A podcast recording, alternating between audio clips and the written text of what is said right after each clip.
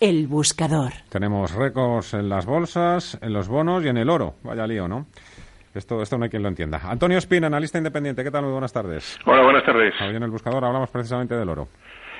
Bueno, pues el oro, eh, efectivamente, hoy ha estado cerca de, los, de la zona de máximos eh, de, los, últimos siete años y, y, además muy volátil. Entonces, ¿qué ocurre? El oro rompió la zona de resistencia de los 1.360-1.375 dólares por onza y a partir de ahí se disparó.